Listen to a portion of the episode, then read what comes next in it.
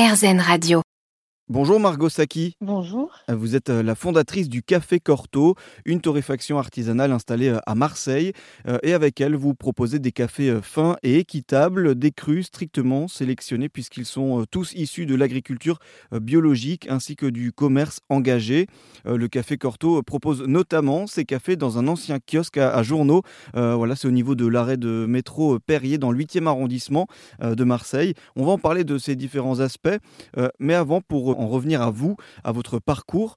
Euh, l'aventure du Café Corto, elle s'est faite euh, après, on va dire, plusieurs vies professionnelles et surtout beaucoup de voyages, c'est ça? C'est euh, effectivement ça. moi, j'ai commencé, enfin, j'ai créé Café Corto en 2018, mais auparavant, j'étais installée en Indonésie où je faisais un tout autre métier. J'étais responsable d'un complexe marketing, enfin, j'étais responsable marketing commercial, mais d'un complexe hôtelier, plus particulièrement à Bali.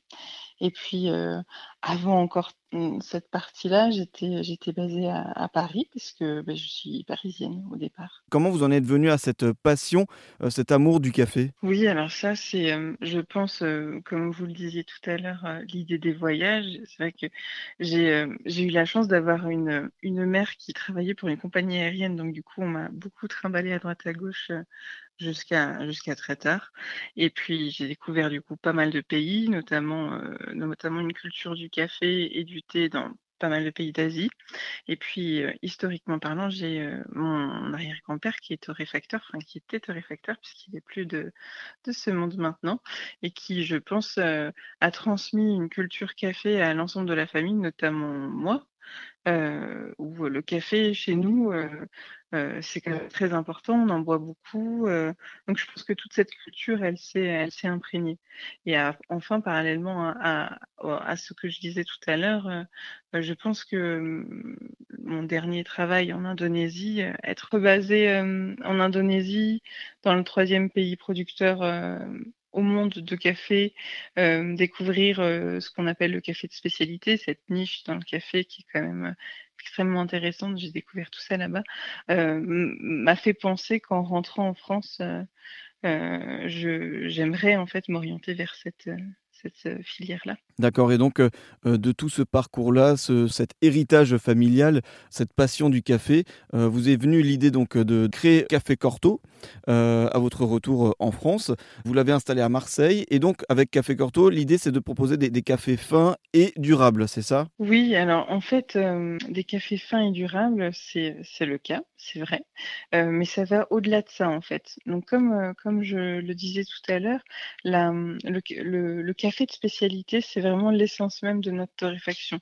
C'est comme un label en fait dans le café. C'est une niche dans ce marché qui est quand même assez euh, assez ancien. Le café euh, euh, c'est une denrée qui a été on va dire travaillée notamment par les colons beaucoup dans le monde entier historiquement parlant et qui a souffert un peu comme le cacao ben de traite différentes entre, entre mmh, cultivateurs et, et, négociateurs. Et nous, dans le café de spécialité, on a cette volonté de faire des bonnes, des bonnes choses, des choses qui tendent vers l'excellence. Donc, on va travailler des arabicas, tous issus de l'agriculture biologique pour ma part. Moi, j'ai décidé d'aller sur uniquement du bio.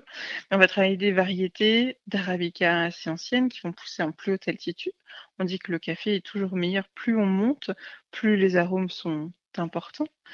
Et, mmh, et parallèlement à ça, s'engager sur une filière où c'est bon, mais par contre, on va payer au prix juste le cultivateur, la plantation, les gens qui font que, bah, en fait, nous, à la torréfaction, on peut sublimer tout, le travail précédent euh, qui fait que l'arôme de chocolat, de noix, de fruits, de fleurs, de citron, d'amande, de caramel, tous ces arômes-là qu'on peut retrouver dans un cru bah, vont être intenses.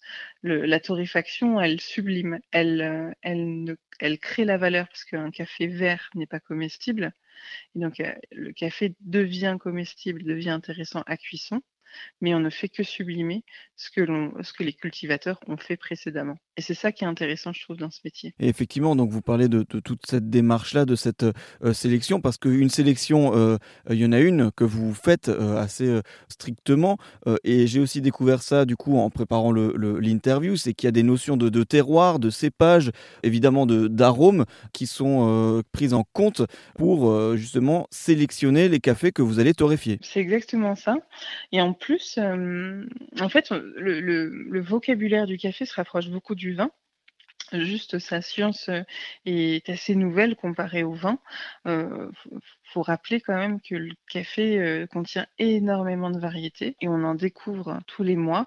D'ailleurs, je fais une petite aparté, mais il y a le World Coffee Research qui est une super association mondiale qui lutte pour la préservation du, café et qui travaille sur des, plantations assez hybrides et qui découvre des variétés nouvelles chaque année. Et ce- cette association, elle est à Marseille, donc c'est assez intéressant. Mais oui, euh, effectivement, euh, tous les arômes, tout, ce qui, tout ce qu'on peut retrouver en fait dans le café va euh, provenir bah, du cépage, du terroir, de l'année. Par exemple, quand on a beaucoup de pluie dans le café, mais c'est comme dans toute agriculture, hein, un fruit qui va être gorgé d'eau va être moins intéressant. On va être sensible aussi aux conditions climatiques, notamment au gel. On va être sensible à, l'aridité. Enfin, en fait, le café, c'est une denrée très sensible et qui demande euh, beaucoup, beaucoup de patience et euh, une récolte à la main. Il n'y a pas de mécanisation normalement sur le café de spécialité, c'est impossible vu qu'on pousse en plus haute altitude et qu'il n'y a pas de plaine. Bah, du coup, euh, voilà, du début à la fin, le café requiert vraiment de la délicatesse, du fruit jusqu'à la tasse, quoi. Et c'est ça qui est passionnant. Vous êtes installé dans un ancien euh, kiosque à, à journaux, euh, c'est près de l'arrêt de métro Perrier dans le 8e arrondissement de Marseille, un ancien kiosque de journaux. Oui, effectivement, en fait, nous, on, on a eu une opportunité de, de postuler euh, à un appel d'offres public euh, qui mettait en avant des, une réhabilitation des kiosques à journaux. Euh, donc, il y avait plusieurs adresses, et notamment celle-ci. Et, euh, à l'époque, euh, je n'avais pas de boutique et j'avais, en toute honnêteté, assez peur de la sédentarité. Je faisais beaucoup les marchés, je travaillais avec les professionnels, mais j'étais en vadrouille. Mais je trouvais que ce kiosque était, d'une, j'étais très sensible à la réhabilitation, euh, à la partie euh, recyclage, recycler, on réinvente un lieu, euh, un lieu en plus populaire, ouvert toute la journée sur rue, un lieu où des gens aisés comme des gens moins aisés pourraient venir acheter un café. Et pour moi, le café, c'est la boisson la plus populaire, donc je trouvais ça très intéressant. C'est un point de ralliement, c'est un, endroit où, bah, du coup la vie reprend, puisque c'était aussi un kiosque qui s'était perdu depuis 6 à 8 ans, je crois. On est en, en sortie de, de métro, euh, euh, on est à un, un rond-point. Enfin voilà, c'est assez idéal. Et, euh, et oui, je trouve que ces petits kiosques-là, l'idée d'avoir un café dedans, je trouvais ça assez naturel. Merci beaucoup de nous avoir présenté Café Corto que vous avez donc fondé et donc cette torréfaction artisanale installée à, à Marseille. Merci beaucoup Margot Saki. Merci à vous.